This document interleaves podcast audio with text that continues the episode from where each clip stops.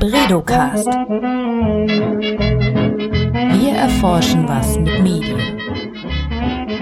Ja, das ist der Bredocast, der Podcast aus dem Leibniz-Institut für Medienforschung in Hamburg. Ich bin Johanna Seebauer und spreche in diesem Format mit unseren Medienforscherinnen und Medienforschern über ihre Arbeit. Heute ist Jan-Henrik Schmidt zu Gast und wir sprechen über die Social-Media-Präsenz der Kandidierenden zur Bundestagswahl 2021. Korrekt. Jan-Henrik Schmidt, hallo, er war schon öfter hier zu Gast im Podcast.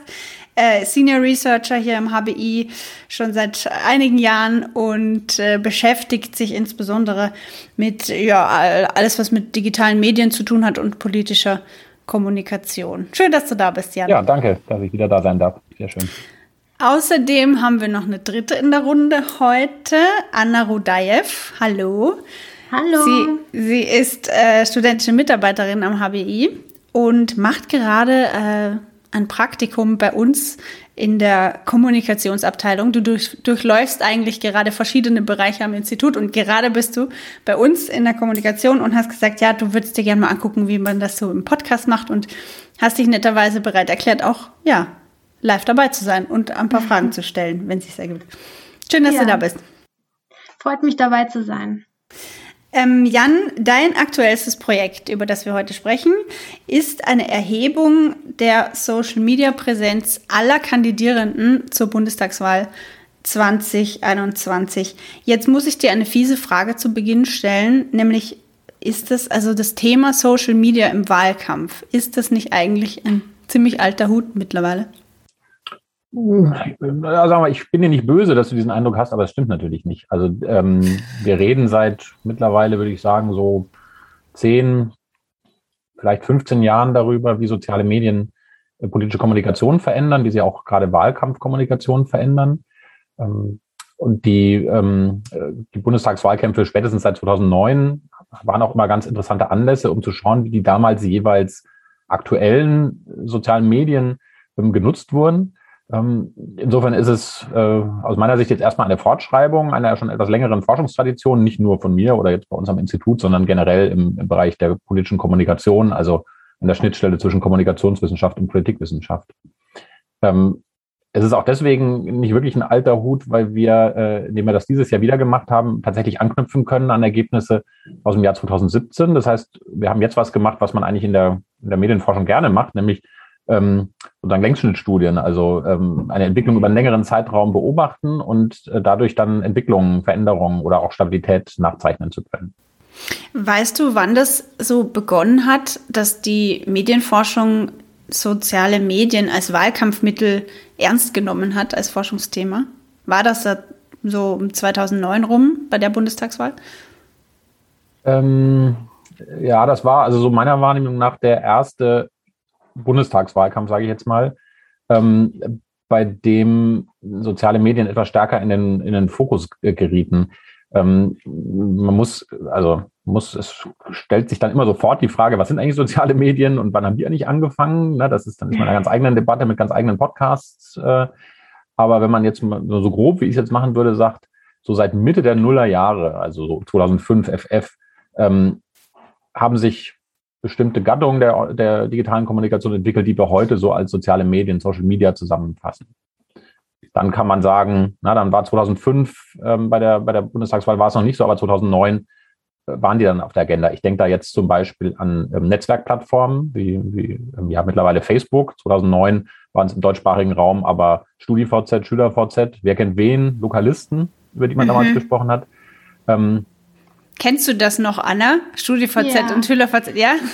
SchülerVZ habe ich am Rande mitbekommen, aber ja. nicht der Rede wert. Aber es gab damals auf, auf StudiVZ und, und MeinVZ, das war ja das dritte im Munde, gab es eine Wahlzentrale. Da wurde eben äh, gebündelt, haben Politikerinnen und Politiker Profile gehabt auf diesen Plattformen und haben das, was man heute eben von Facebook oder von Instagram oder, oder Twitter kennt, ähm, halt dort gemacht, sich selber präsentiert. Ähm, manche auch, nicht alle, aber manche eben auch damals ähm, äh, Dialogangebote gemacht, ähm, versucht auch zu erschließen, wie diese neuen Plattformen, die damals wie heute ja tendenziell eher auch von jüngeren Bevölkerungsgruppen stärker genutzt werden, wie man die nutzen kann. Naja, und das hat sich dann so fortgesetzt. Ne? Es kam Twitter, kam dann auch, so in den, in den ähm, äh, 2010er Jahren wurde YouTube wichtiger, so ab, irgendwann kam Instagram, wir haben WhatsApp.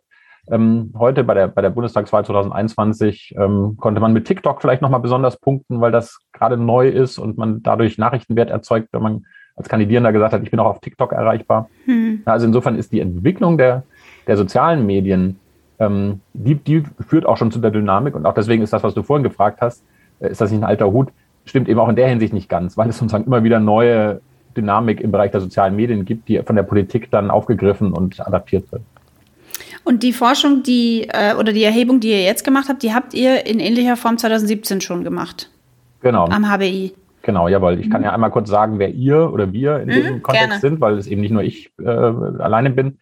Ähm, äh, mich hat, mir hat diesmal Philipp Kessling geholfen. Das ist ein wissenschaftlicher Mitarbeiter, der bei uns so im, im Media Research Methods Lab Social Media Observatory tätig ist. Und dann hatten wir äh, mehrere studentische Mitarbeiterinnen und Mitarbeiter, Jasmina Moradi, Clara Lindekugel, Fred Nasser, die tatsächlich einen Großteil der, der, der Arbeit, der harten Arbeit gemacht haben, nämlich Profile recherchiert und also Kandidierende recherchiert und später Profile recherchiert haben. Kann ich gleich noch was zu sagen. Aber genau, wir haben dieses Jahr eben etwas gemacht, was wir 2017 schon mal gemacht haben. Wir haben alle Kandidierenden zum Deutschen Bundestag nicht nur die, die bei den großen Parteien ähm, kandidieren oder die, die schon im Bundestag sind, ähm, sondern alle Kandidierenden ähm, sozusagen recherchiert, beziehungsweise also dann eine, eine Liste des Bundeswahlleiters hergenommen und für die überprüft, ob wir für die ein Profil auf Facebook und oder auf Twitter finden. Mhm. Das waren die beiden Plattformen 2017 schon und auf die haben wir uns auch, auch dieses Jahr konzentriert. Ähm, genau, und das ähm, waren dieses Jahr, waren es nochmal einen Ticken mehr als 2017. Da war, damals waren es so 4300, meine ich mich zu erinnern. Also eine 4 da vorne davor und ähm, dieses Jahr waren es 6211. Also tatsächlich nochmal eine substanzieller, substanzielle Steigerung. Ähm, das heißt, es war tatsächlich, also tatsächlich viel Kleinarbeit, muss man sagen. Mm, das glaube ich. Und habt ihr, warum habt ihr euch nur auf Facebook und Twitter äh, fokussiert? ähm, das war, im Rückblick war das, war das eine Kapazitätenfrage. Also wir mhm. hatten mhm. anfangs vor, äh, auch Instagram, also wir hatten sozusagen das alles schon so angelegt, dass wir auch Instagram mit ähm, erfassen wollten. Ähm, aber äh, Facebook und Twitter hatten einen Ticken höhere Priorität, weil ähm, wir das eben 2017 schon hatten und wir gerne diesen, was ich vorhin sagte, diesen, diesen zeitlichen Vergleich hatten. Und dann ist eben irgendwann Instagram quasi runtergefallen. Dass wir es mhm. also nicht mehr geschafft haben, vor oder bis zum Wahltag selber, wie bei den anderen beiden Plattformen, halt auch Instagram ähm, äh, sozusagen durchgängig zu erheben. Das äh, ja ist eine Mischung aus ein bisschen, bisschen den Aufwand unterschätzt, aber auch halt überrascht worden von dieser, von dem wirklich substanziellen Anstieg der Kandidierendenzahl. Den konnten wir halt vorher nicht so, haben wir so mhm. vorher nicht erwartet. Sonst hätten wir vielleicht noch, also jetzt ganz banal, vielleicht noch ein, zwei studentische Mitarbeiterinnen und Mitarbeiter mehr eingestellt, um das mhm. hinzukriegen. Das würdet ihr im Nachhinein anders machen oder, mhm. oder würdet ihr es beim nächsten Mal anders machen? Ja, ich glaube, also das ähm, ist jetzt in diesem Wahlkampf auch schon nochmal deutlich geworden, dass Instagram eben auch in der politischen Kommunikation tatsächlich wichtig ist. Ich kann jetzt nur spekulieren, ähm, welche, welche Anteile das hätte. Ähm, vielleicht ist es noch nicht bei, bei Kandidierenden noch nicht so weit mhm. verbreitet wie, wie Facebook und auch Twitter. Ich kann ja gleich nochmal was zu den Zahlen sagen aber ähm, mindestens in bestimmten Alterssegmenten und auch vielleicht bei bestimmten Politikfeldern ähm, oder auch nur für eine bestimmte Art der, der Kandidierendenpräsentation ist Instagram inzwischen eigentlich auch wichtig. Mhm. Ähm, das geht Hand in Hand mit dieser generellen Entwicklung in der Social Media Nutzung allgemein, dass Twitter tendenziell in Deutschland eben eher ein Nischenangebot äh, war und weiterhin ist, was aber in der politischen Kommunikation wichtig ist. So aber mhm. in der mhm. breiten Bevölkerung nicht so weit verbreitet ist. Facebook ist, ähm, ist insgesamt natürlich wichtig, aber wird halt von Instagram sozusagen links oder rechts überholt,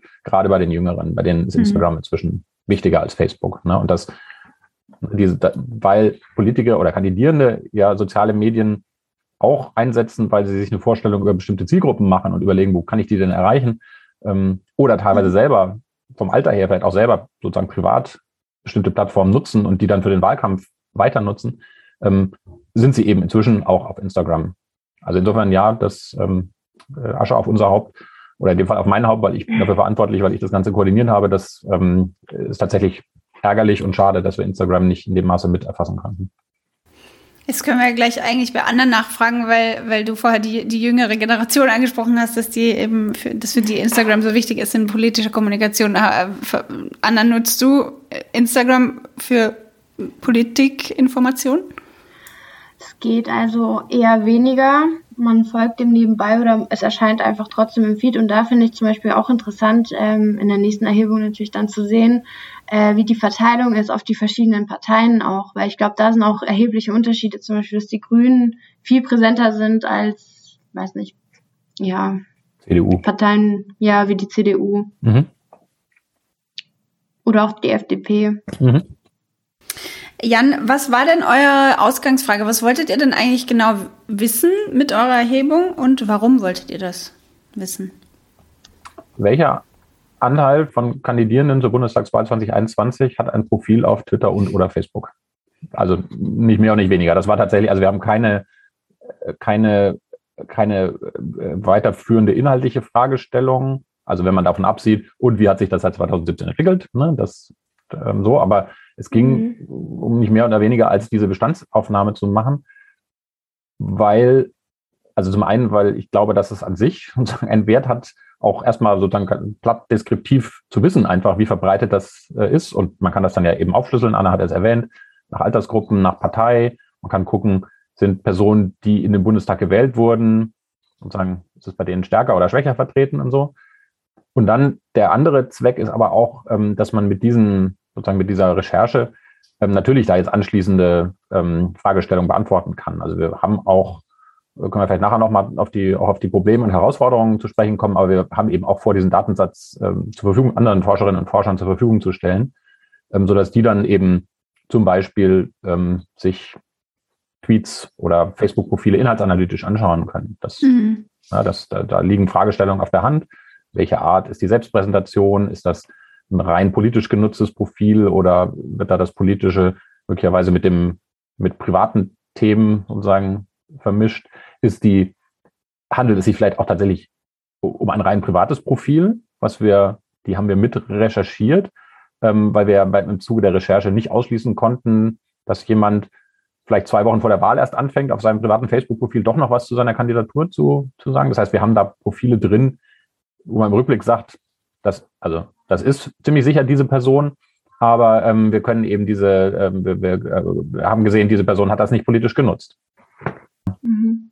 Habt ihr dann diese Accounts auch differenziert nach, äh, äh, nach der Aktivität? Also ihr habt Accounts dann nicht ausgewertet, die dann nicht aktiv waren, sozusagen? Nee, also äh, nein, wir haben, also wir haben ja erstmal nur erfasst. Also wir haben unseren, meinetwegen, ne? Mhm. Also Peter Müller von den Freien Wählern haben wir geguckt, finden wir Account, ja. einen Account zu dieser Person? Und wenn ja, haben wir eben Facebook oder Twitter URL oder, oder halt den Benutzernamen oder die ID eben vermerkt. So, wir haben ähm, und dann sozusagen eine Strichliste, also einen Strich in der Strichliste gemacht sozusagen. Wir haben mhm. ähm, äh, zu verschiedenen Zeitpunkten, zwei Wochen vor der Wahl, am Wahltag, zwei Wochen nach der Wahl, ähm, so ganz basale Aktivitätsindikatoren ähm, abgefragt, ähm, also, also automatisiert. Das heißt, wir haben geguckt, wie viele, also, wie, also wir können sagen, wie viele Tweets hat Peter Müller ähm, äh, in den zwei Wochen vor der Wahl verschickt und wie viele Tweets in den zwei Wochen nach der Wahl. Mhm. Aber ähm, haben uns nicht angeguckt, welche Art von Tweets das waren. Also es kann sein, wenn Peter Müller ein ja. Privat-Twitter-Profil hat, dann kann er da halt auch über alles Mögliche getwittert haben, ne? dass irgendwie, keine Ahnung, nicht unbedingt HSV irgendwie die beste, der beste Fußballverein der Welt ist oder so. Mhm. Um mal ein ganz unrealistisches Beispiel zu nehmen. ähm, nach eurer Erhebung jetzt, was kann man denn Schlüsse ziehen, was das präferierte Medium für Menschen ist, die zum Bundestag, äh, für den Bundestag kandidieren? Das war jetzt eine sehr komplizierte Art zu fragen, äh, wie denn die Anteile waren, aber in der Tat, also ähm, Facebook ist etwas weiter verbreitet. Also jetzt fange ich schon an, ich muss tatsächlich, es ist ein bisschen differenzierter zu betrachten. Wenn man sich alle Kandidierenden, alle 6.211 anschaut, dann haben wir für ungefähr zwei Drittel ähm, Facebook und oder Twitter-Accounts gefunden. Also andersrum für ein Drittel, 34 Prozent der Kandidierenden haben wir kein Profil gefunden, beziehungsweise konnten uns manchmal halt nicht sicher sein, ob das wirklich die Person ist. So. Ähm, die ähm, von diesen verbleibenden zwei Dritteln also die ein Profil haben, hat nochmal die Hälfte, hat sowohl als auch, also nochmal jetzt auch kompliziert ausgedrückt, ungefähr ein Drittel aller Kandidierenden hat sowohl ein Facebook als auch ein Twitter-Account. Und dann mhm. die, der letzte Teil, das sind überwiegend Leute, die, dann, die nur Facebook haben. Das sind 27 Prozent von allen. Mhm. Ungefähr 5 Prozent haben nur einen Twitter-Account. So. Ähm, mhm. Wenn man jetzt aber sich anguckt, ähm, also praktisch die großen Parteien, die Parteien, die im Bundestag waren und auch wieder in den Bundestag eingezogen sind, also ne, von SPD bis AfD, ähm, da ist der Anteil von denen, die einen Social Media Account haben, deutlich höher.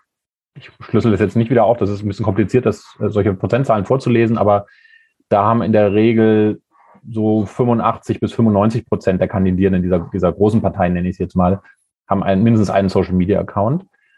Bei den kleineren Parteien ähm, gibt es auch nochmal so Ausreißer, sage ich mal. Also zum Beispiel bei den Freien Wählern haben auch 80 Prozent einen Account, aber dann haben, haben wir so Parteien ähm, wie, wie die Basis, ne? das ist ja so eine Partei, die so aus diesem Corona-Kritiker-Umfeld entstanden ist.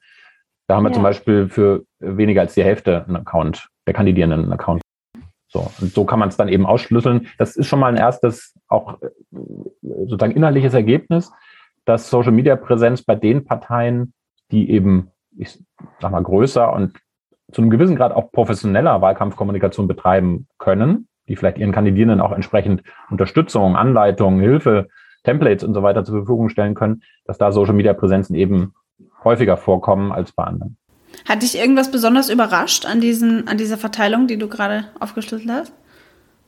Ähm, sag mal, auf dem, jetzt an der, an der Stelle nicht so sehr. Es ist jetzt auch im Vergleich zu 2017, ähm, ist es jetzt, hat sich nicht dramatisch verändert. Es ist noch mal ein bisschen, gerade bei den großen Parteien, noch mal ein bisschen wahrscheinlicher geworden, sage ich mal, dass Kandidierende eben einen Social Media Account haben. Aber im Grunde, also ich hatte das sozusagen auch aus ja, den anekdotischen Beobachtungen so im Laufe der, der, der letzten vier Jahre, ähm, hatte ich eigentlich schon erwartet, dass Facebook und Twitter nach wie vor so in diesem Rahmen verbreitet sind. Ähm, einfach weil die im Moment und sicherlich auch noch für eine Weile einfach mittlerweile zur professionellen politischen Kommunikation mit dazugehören. Dass man mag das irgendwie doof finden, dass das auf kommerziellen Plattformen abläuft oder man mag sich beklagen, äh, dass das sozusagen, dass da die, die Politiker inzwischen auch nur professionell kommunizieren, dass also die Authentizität verloren geht, die gar nicht mehr als eigene Person irgendwie auftauchen. All das sind dann aber so inhaltliche Fragestellungen, die halt, ähm, die wir jetzt eben nicht untersucht hatten, wie ich es vorhin schon geschildert habe. Ihr habt äh, von 15 Kandidierenden die meistgefolgten Accounts ausgewertet. Ähm, also man kann sagen, ihr habt nach den Accounts gesucht, den, bei denen die am beliebtesten bei den Kandidierenden sind. Mhm. Ähm, ja, kannst du dazu was erzählen? Ja, äh, es ist also gut, dass du fragst, weil das, ähm, das hatte ich vorhin vergessen, als ich gesagt habe, na, wir haben das nur deskriptiv äh, untersucht, weil in der Tat, das ist tatsächlich eine, eine stärker inhaltlich getriebene Fragestellung, die wir auch für Twitter jetzt noch wieder mit ähm, durchgeführt haben. Der, da ist der Grundgedanke, dass ähm, soziale Medien für, für die Kandidierenden ja nicht nur ein Kanal zur Selbstdarstellung, zur Selbstpräsentation sind, sondern für den einen mehr, für die andere weniger, eben auch ein, ein Format, wo man selber an Informationen bekommt. Das heißt, man kann, nehmen wir mal als Beispiel Twitter, folgen Kandidierende ja auch anderen Accounts auf Twitter und kriegen dadurch Informationen. Mhm. Und das ist eine, eine Perspektive auch auf Twitter, die, die steht eher seltener im Fokus. Meistens guckt man sich Twitter auch an, na, wie präsentieren sich Politikerinnen und Politiker da. Aber wir wollten eben wissen, wem folgen denn die Kandidierenden? Mhm. Das Ganze ist, ähm, um es technisch zu sagen, äh, uns ging es darum, Twitter-Friend-Repertoires, das ist unser Konzept dafür, zu untersuchen. Also zu gucken, ob wir Muster finden in den, äh, in den Accounts, denen eben Politikerinnen und Politiker folgen. Also, und habt ihr welche gefunden? Ja, nee, wir sind noch nicht ganz so weit leider. Also wir sind jetzt, sind, das ist tatsächlich was, wir sind da gerade ja dabei. Wir haben angefangen, das war, wenn man so will, so das, das äh, erstmal naheliegende, einfache, dass wir erstmal geschaut haben, was sind denn die populären Accounts, also welche Accounts werden von Kandidierenden besonders häufig sozusagen äh, gefolgt oder abonniert auf, auf, Twitter. Und wenn man das über alle Kandidierenden ähm, äh, sozusagen rauslässt oder sich anschaut, dann ähm, findet man Muster, was wir auch erwartet hatten. Das, das wissen wir auch aus mhm. anderen Analysen. Äh, ganz vorne ist die Tagesschau. Ne? Ungefähr 45 Prozent aller Kandidierenden, die einen Twitter-Account haben, folgen dort der Tagesschau. gefolgt von Spiegel Online, Zeit Online, Süddeutsche, also die, die ersten reichweitenstärksten Angebote unter den Kandidierenden auf Twitter sind professionelle qualitätsjournalistische Angebote. Ja. Ähm, dann kommen aber auch politische Akteure. Es kommt also der, der Account vom Twitter-Account vom Regierungssprecher, es kommt der Partei-Account von den Grünen, der von Christian Lindner, ähm, Annalena Baerbock ist noch dazwischen. Und dann haben wir noch Jan äh, Böhmermann, interessanterweise, äh, auf Rang 8, dem also knapp 30 Prozent der Kandidierenden folgen. Also, na, sind, wenn man das im Gesamttableau sich anschaut, sieht man, dass es eben eine, ja, natürlich alles auch sozusagen erwartbar, in Anführungsstrichen prominente beziehungsweise Reichweitenstärke Accounts auf Twitter sind, die aber für die Kandidierenden eben auch wichtig sind, weil sie ihnen journalistische Informationen oder Informationen aus dem politischen Geschäft selber dann liefern. Wir haben das noch ähm, weiter ausdifferenziert. So viel kann ich noch sagen, dass wir uns äh, angeguckt haben, wie sieht's denn aus, wenn man sich einzelne Parteien anguckt. Also meinetwegen nur die Kandidierenden der CDU. Was sind denn da die, die Top Ten? Oder nur die Kandidierenden ähm, von der FDP? Und da finden wir ein Muster, das erspare ich jetzt auch, das alles wieder vorzulesen, da finden wir aber ein Muster, was wir auch aus 2017 kannten, dass es innerhalb der Parteien sehr, sehr starke Tendenz sozusagen zur Homophilie, Homophilie gibt. Das ist also die sozusagen die Tendenz zur Nähe. Das ist auch vielleicht wieder jetzt kompliziert ausgedrückt. Damit meine Sie ich. folgen sich gegenseitig am meisten, oder? Ganz wie? genau. Ja, dass mhm. also Kandidierende der CDU erstmal insbesondere Accounts aus dem Umfeld der CDU folgen. Also dem Parteiaccount. Äh, dann kam der Fraktionsaccount. Dann kam der Account von Armin Laschet, von Paul Ziemiak, also dem Generalsekretär und so weiter und so weiter. Ne? Und das gleiche Muster finden wir bei den anderen Parteien im Grunde auch. Ähm, der Account der Hauptpartei oder der Mutterpartei, der Bundestagsfraktion und dann so die wirklich die Spitzenprominenz der jeweiligen Parteien, die Spitzenkandidierenden, die sind dann ganz oben, ähm, wo mhm. man ja jetzt auch sozusagen, wenn man das inhaltlich deuten will, natürlich diese, diese weltanschauliche Nähe hat, die Nähe innerhalb der, innerhalb der Partei. Ähm, zum Teil mag da auch mit reinspielen, dass man als Kandidierender ähm, eben diesen Accounts sozusagen auch folgt, weil es vielleicht zum guten Ton gehört, dass man halt mitbekommt, was sagen der, das Spitzenpersonal oder die eigene Partei auf Twitter. Ähm, möglicherweise gibt es auch so Solidaritätseffekte. Ähm, das können wir jetzt auf Grundlage der Daten nicht ähm, beantworten, dass man halt so einem Account einfach folgt, um dessen Followerzahlen sozusagen um eins hoch zu pushen. Aber das sind so Dinge, die, ähm, ja, wie ich sagte, ne, die können wir jetzt mit dieser rein quantitativen, deskriptiven Auswertung erstmal noch nicht erfassen. Dazu müsste man jetzt mit, mit Kandidierenden sprechen und mhm. sie konkret fragen, warum folgst du denn bestimmten Accounts? Aber ihr könntet mit euren Daten auch erheben, welche, zum Beispiel, äh, welcher Partei die Kandidierenden der CDU am meisten folgen, außer der eigenen? Ja, genau. Und habt ihr äh, schon Ergebnisse dazu? Das kann ich die jetzt, äh, ich, ich springse, während wir reden, hier so mit dem einen Auge auf den anderen Monitor, wo ich so Tabellen habe. Ähm, da sehe ich jetzt nur diese Top Ten jeweils. Ähm, da sehe ich es für die CDU nicht. Ich sehe es aber umgekehrt für die CSU. Bei der CSU ist es, ist es so, Top 1 ist der CSU-Account, aber Rang 10 ist der CDU-Account, also CSU. Okay, ja gut. Da folgen dann auch der CDU. Aber da ist natürlich auch, das ist auch politische Nähe, ne? dass man, ich würde aber, und das ist jetzt interessant, da müsstet ihr, macht doch mal diesen Podcast in zwei, drei Monaten mit dem Philipp Kessling, weil der jetzt auch mit diesen Daten ähm, so in Richtung netzwerkanalytische Auswertungen geht. Ah, interessant. Der jongliert da jetzt ein bisschen rum. Oder? Genau. Und ich würde vermuten, dass man da auch erwartbare ähm, sozusagen Nähe-Distanz-Muster finden wird. Ne? Das ist also sozusagen, es gibt, sagen wir mal, SPD und dann ist wahrscheinlich, wenn man eine SPD Bubble hat, ähm, dann wird die, der, der, sagen wir mal, der grünen Bubble näher sein als der AfD-Bubble. Ähm, und so, die AfD ist aus so ähnlichen Analysen, die ich so kenne, tatsächlich meistens vergleichsweise isoliert, hat wenig Bezugspunkte, Berührungspunkte zu anderen Parteien. Und sowas kann eben Philipp jetzt auch auf der Grundlage dieser kandidierenden Twitter-Daten machen. Ich weiß nicht, ob er es will oder ob er es machen wird, aber er könnte es. Und fragt ihn nochmal nach, dann kann er darüber erzählen. Grüße gehen raus an Philipp. Mhm. Ähm, Jan, gibt es auch vergleichbare Studien ähm, anderer Institute oder du meintest ja vorhin, die Daten werden auch einfließen oder bereitgestellt. Ähm, ja. ja, wie relevant sind diese Daten denn für die Social, ähm, Science Community? Also es gibt ähm, eine Reihe von Teams, die, die generell erstmal zu Bundestagswahl und Social Media gearbeitet haben. Ähm, äh, eine, eine Kandidierendenrecherche haben auf jeden Fall Kolleginnen und Kollegen von der GESIS in Köln, also auch einem anderen Leibniz-Institut äh, durchgeführt. Die hatten 2017 das auch schon mal gemacht. Ähm, mit denen haben wir uns auch äh, sozusagen im Vorfeld immer schon mal ausgetauscht, haben teilweise auch ein bisschen unsere Recherchen abgeglichen und dadurch so eine wechselseitige Verifizierung reinzubekommen. Ähm, mhm. Und es gab ein Team an der ähm, Europa-Universität Viadrina, also Frankfurt an der Oder.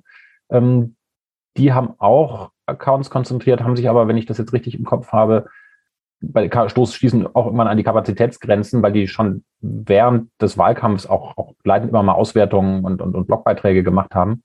Das heißt, die konnten es am Ende nicht, nicht umsetzen, so praktisch ähnlich umfassend wie wir und die GESIS das zu recherchieren.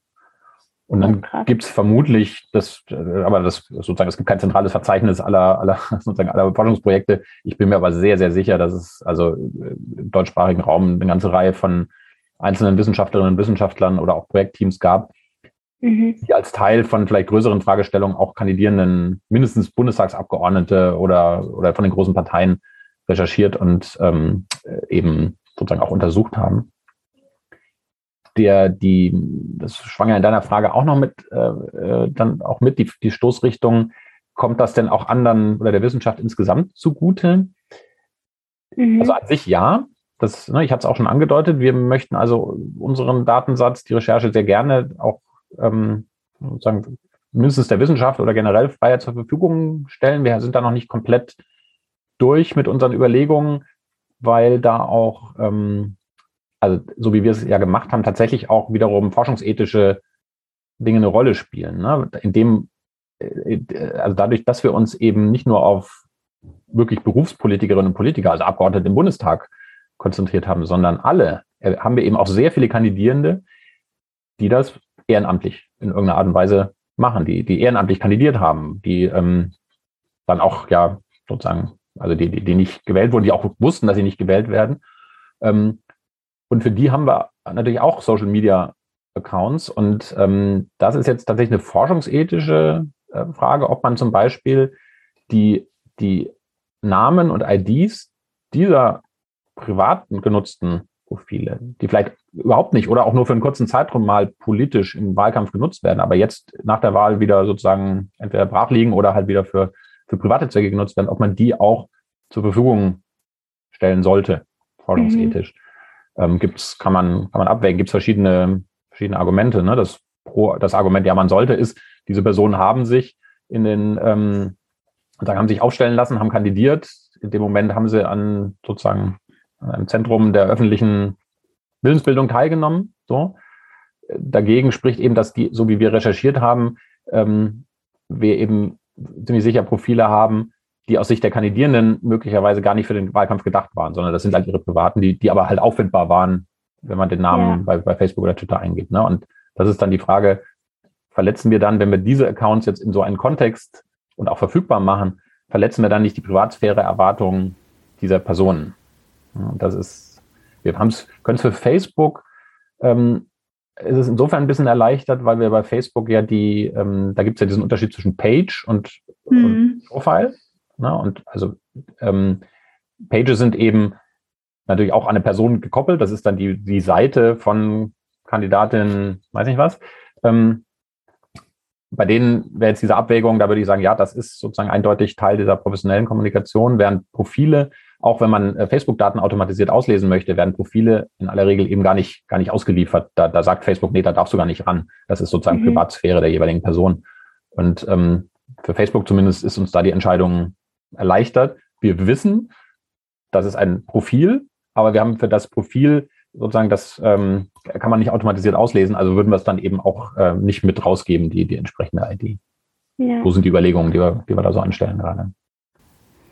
Wisst ihr, wie das andere Institute, die ähnlich forschen, wie die das handhaben? Kann ich jetzt, also kann ich nicht, nicht umfassend sagen. Ich, also die, ähm, ich, ich hoffe, dass sich alle zumindest so ein bisschen über diese forschungsethischen Implikationen ähm, Gedanken machen. Ähm, teilweise ist es, glaube ich, dann äh, auch, auch eine Beschränkung eben, dass man sagt, ja, man guckt sich nur die, man, man gibt nur einen Datensatz raus mit Profilen von Kandidierenden der großen Parteien oder so. Aber das ist, ne, ich hatte vorhin diese anderen äh, Kolleginnen und Kollegen ja auch angesprochen an, an der GESIS und anderswo. Ähm, wir haben vor, das müssen wir jetzt irgendwie mal einfach nochmal wieder, wieder anstupsen, dass wir uns auch jetzt im Nachgang nochmal austauschen, so im Sinne von Lessons learned, ne? Weil ja. man an sich natürlich sagen könnte, oh, wäre es nicht cool, wenn es sozusagen so im Sinne von so einem, von so einer kollektiven Forschungsanstrengung vor der nächsten Bundestagswahl oder auch vor Landtagswahlen, ähm, wenn man da eben vielleicht auch ortsverteilt sowas recherchieren mhm. würde. Ähm, man wird immer das Problem haben, dass man da also das nie so weit im Voraus hinaus fertig kriegt, weil es einfach auch gesetzliche Fristen gibt, bis wann man kandidieren kann und wann, wann das endgültig feststeht. Das heißt, es wird immer so knapp vor den, vor den Wahltag selber erst feststehen mhm. und recherchierbar sein, aber ähm, auch so im Sinne der Validität und ähm, der, ähm, so der gegenseitigen Kontrolle, wenn man so will, wäre es natürlich besser, wenn da mehr Teams drauf gucken. Aber das, ja, da, na, das ist, wird, glaube ich, sofort klar. Das ist äh, durchaus komplex technisch und auch so von den Koordinations, vom Koordinationsaufwand. Ähm, mal gucken, ob wir da weiterkommen. Das kann ich jetzt noch nicht sagen. Jan, also diese Studie, die ihr gerade gemacht habt, das ist, kann man sagen, ein, ein relativ kleiner Baustein im mhm. gesamten, äh, in der gesamten Wahlkommunikationsforschung. Was würdest du sagen, trägt euer Baustein dann konkret dazu bei? Mhm. Ähm, ja, tatsächlich erstmal nur oder tollerweise eben eine, eine, eine äh, gesicherte Bestandsaufnahme über alle Kandidierenden hinweg sind die auch 2021 auf Facebook und Twitter unterwegs.